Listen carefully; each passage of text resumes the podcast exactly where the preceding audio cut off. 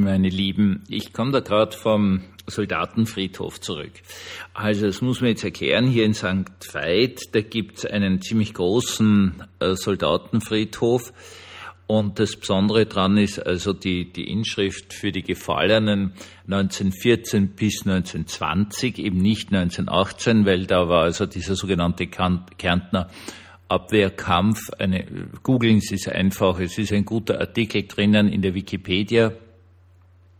Und dann natürlich 39 bis 41 und das sind sehr, sehr viele Leute vor allen Dingen. Und das ist auch dann noch mehr erschreckend als alles andere, äh, sehr viele Unbekannte, die also offenkundig bis heute nicht identifiziert worden sind.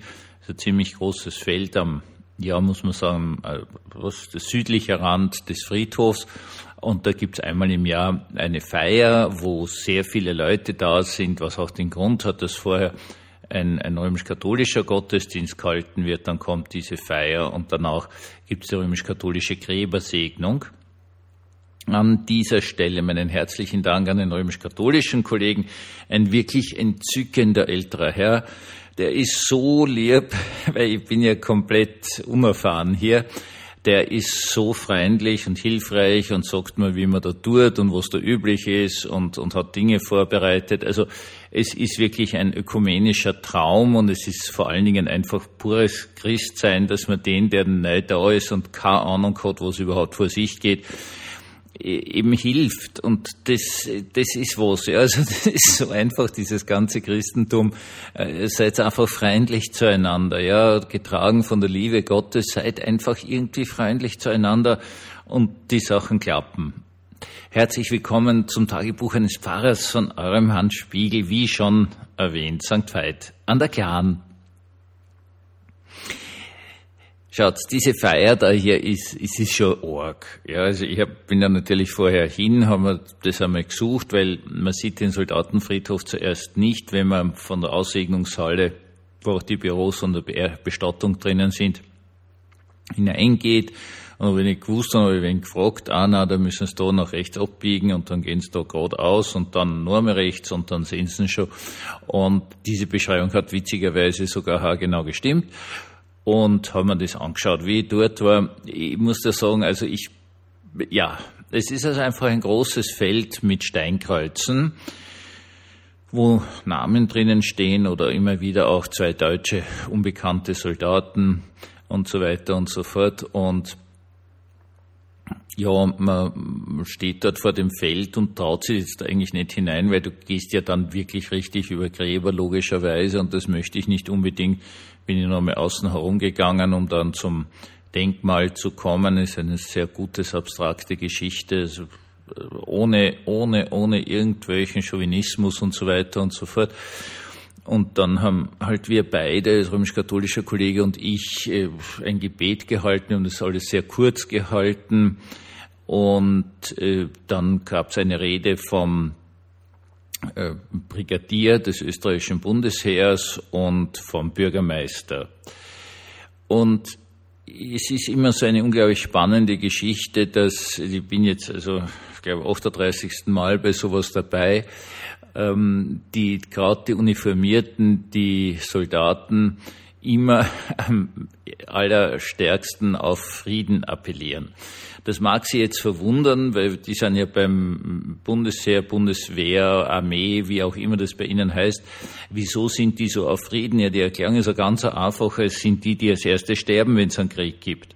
Und die wissen wirklich haargenau, wirklich haargenau, wie furchtbar das ist und deswegen ist es völlig logisch, die wollen nicht sterben. Und weil es keine Psychopathen sind, das sind ganz normale Leute, sind zwar bereit, im Notfall zu kämpfen, aber sie möchten trotzdem ganz gerne leben. Und das beeindruckt mich immer unglaublich tief. Also immer diese Appelle gerade der Uniformierten um Frieden Politiker natürlich auch. Also wir haben ja einen sehr, sehr netten jüngeren äh, Bürgermeister, der das natürlich auch auf den Punkt gebracht hat und auch natürlich ganz stark darauf hingewiesen hat, dass der Friede einmal auch bei uns da sein muss und politisch da sein muss, gegenseitiger Respekt, Achtung des Gesetzes und so weiter und so fort. Und damit hat er natürlich recht. Jetzt ist die Sache so, ich habe vorher noch ein bisschen in YouTube Nachrichten geschaut und habe da von einem französischen Sender, ich glaube, das ist der staatliche, ich kenne mich da leider nicht so genau aus, ein sehr gutes Interview mit einer Iranerin auf Englisch geführt, gehört und da gab es dann eine ganz tolle Nachricht. Das iranische Regime hat angekündigt, man würde jetzt also öffentliche Prozesse gegen 10.000 Verhaftete beginnen. Musst du mal vorstellen, 10.000 Leute, das ist so viel, wie hier in St. Veit wohnen, wobei das nicht nur St. Veit ist, sondern die ganzen kleinen Gemeinden ringsum, die irgendwie in den letzten Jahrzehnten eingemeindet worden sind. Und das sind ziemlich viele Leute. Das muss man mal sagen. Was Sie da jetzt unter öffentliche Prozesse verstehen, weiß man nicht. Werden die da am, am größten Platz von Teheran zusammengetrieben und, und dort in einem sicher unglaublich fairen Verfahren verurteilt? Oder geht es einfach über Fernsehen, Internet? Man weiß es nicht. Man weiß auf jeden Fall, dass äh, was rauskommt, Schuldsprüche. Ja, wo sonst? Ähm, und da ist jetzt natürlich der Punkt, wie erhält man Frieden? Und die ganz einfache christliche und wahrscheinlich auch politische Antwort darauf ist durch Gerechtigkeit. Wenn diese ganzen Frauen dort begonnen haben zu protestieren, dann aus dem sehr einfachen Grund, weil es schon wurscht ist. Also wenn du so ein Leben führst, wie zumindest in den ländlichen Gegenden des Iran, noch einmal hingewiesen auf diese tolle Netflix-Dokumentation Vier Frauen, dann ist, ist es dir irgendwann einmal wurscht. Ja? Also du bist völlig abhängig von dem Mann. Sollte dir der sterben, weil du bist ja nicht einmal erbberechtigt, das darf man nicht vergessen, sondern nur die Söhne sind erbberechtigt, dann ist eh aus und keine Ahnung, du kannst am Strich gehen oder betteln oder sonst was, weil deine Familie wird dich höchstwahrscheinlich nicht zurücknehmen. Also es ist dann, es gibt einen Punkt in jeder Gesellschaft, wo die Ungerechtigkeit so gigantisch ist, dass die, die absolut ungerecht behandelt werden und sagen, es ist schon wurscht, also von mir aus, das schierst's mir, es ist mir gleichgültig. Und äh, das Spannende eben jetzt hier im Iran besteht darin, dass sich jetzt die Männer angeschlossen haben, die Jungen sowieso, Gott sei Dank, also die revoltieren bis hin zu, was weiß ich, äh, keine Ahnung, so 13-, 14-Jährigen, die regen sich auch auf und protestieren und die Mädels laufen ohne den Schal, den Chador herum. Und die wollen einfach alle nicht mehr, weil es einfach nicht mehr geht. Ungerechtigkeit eines Staates kann nur einen bestimmten Punkt erreichen. Ja? Diese Ungerechtigkeit zieht irgendwann einmal nach sich, dass ein Bruchpunkt erreicht ist und dann hast du Krieg. Natürlich wird das Mulder-Regime nicht sagen, okay, ihr protestiert so viele, passt, wir haben uns lang genug bereichert, wir gehen jetzt, was weiß ich, alle, keine Ahnung, auf irgendeiner Insel, irgendeine paradiesische, die kaufen uns ganz einfach vom gestohlenen Geld und leben dort äh, glücklich und zufrieden, sondern die werden natürlich schießen, noch mehr schießen, drittes Mal schießen. Man muss dazu sagen, laut Berichterstattung beginnen diese sogenannten Sicherheitskräfte, die sind natürlich erschmoren, das ist keine Sicherheitskräfte, das ist einfach eine Unterdrückungsmacht, äh, jetzt immer mehr mit scharfer Munition zu schießen, weil es sind einfach so viele Leute, die protestieren, dass sie also mit ihrem Tränengas nicht mehr auskommen und dann halt schießen und, und ganz tolle Bilder so auf so, so, so geländegängigen Motorradeln fahren die da um und prügeln auf die Leute ein und so, also so wie die alte Kavallerie die man halt 1848 auf das protestierende Bürgertum in Wien und eigentlich europaweit losgelassen hat äh, furchtbar. Und der Punkt bei der ganzen Geschichte ist, wie erhält man Frieden? Und die Antwort lautet einfach mit Gerechtigkeit. Auch wenn wir in die USA blicken, sehen wir eine unfassbare Ungerechtigkeit. Also die Tatsache, dass die dort drüben noch immer keine ordentliche Gesundheitsversicherung haben, Krankenversicherung, Altersversicherung, ähm, mit einem unglaublichen Propagandamaschinerie äh, schaut nach Europa. Dort werdet ihr alle auf der offenen Straße sterben, weil wenn ihr nicht dafür irrsinnig viel zahlt, dann sind die Ärzte ganz schlecht. Und es gibt, äh, können Sie in YouTube auch schauen, ganz viele Berichte von Amerikanern, die jetzt in Europa leben und sagen, wie toll hier alles ist und endlich, endlich, endlich ist alles anders. Dort hast du natürlich eine unfassbare Ungerechtigkeit, Bildungsungerechtigkeit, öffentliche Schulen irgendwo am Land. Du hast froh sein, wenn du lesen und schreiben gelernt hast. Äh, eine unglaubliche Benachteiligung, eine unglaublich tiefe soziale und wirtschaftliche Ungerechtigkeit, äh, die ja einfach unfassbar ist.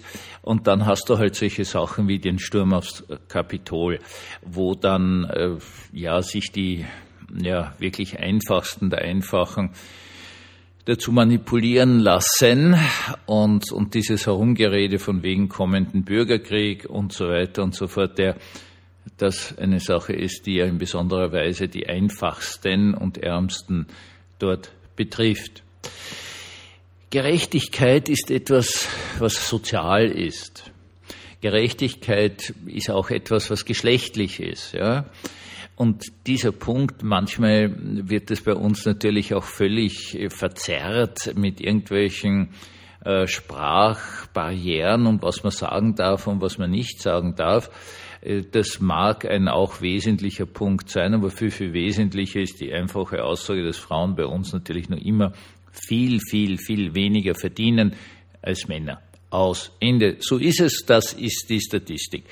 Und wenn du eine Gerechtigkeit der Geschlechter erreichen willst, dann musst du halt die Strukturen so ändern, dass Männer und Frauen gleich viel verdienen. Ende. Das war's. Du musst vor allen Dingen die Erziehung verändern, dass Männer und Frauen genau äh, gleich viel verdienen können. Und es ist eine ganz, ganz wichtige Geschichte. Der Friede, den wir Gott sei Dank hier in St. Veit haben, wo alle wohlgenährt und friedlich sich heute da am Friedhof versammelt haben, ist immer gefährdet. Er ist immer gefährdet und das ist einfach das Thema der Bibel. Zadikia, die Gerechtigkeit. Zadik, der Gerechte.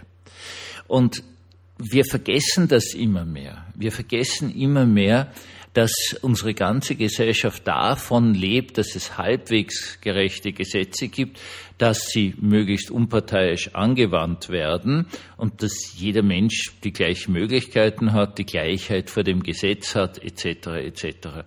Wenn wir das nur sehr lange vergessen und äh, nur von unseren Befindlichkeiten reden, dann wird es irgendwann einmal ganz, ganz furchtbar werden. Ja, meine Lieben, Totengedenken und dieses furchtbare Gräberfeld des Soldatenfriedhofs hier, ich bitte, ich lege Ihnen das ans Herz. Ich lege es Ihnen ans Herz, nicht nur zu sagen, ich möchte unbedingt Frieden haben, sondern alles zu tun, was nur geht, auf dass wir halbwegs Gerechtigkeit leben, auf dass wir Gerechtigkeit erfahren. Einen gesegneten Abend uns allen.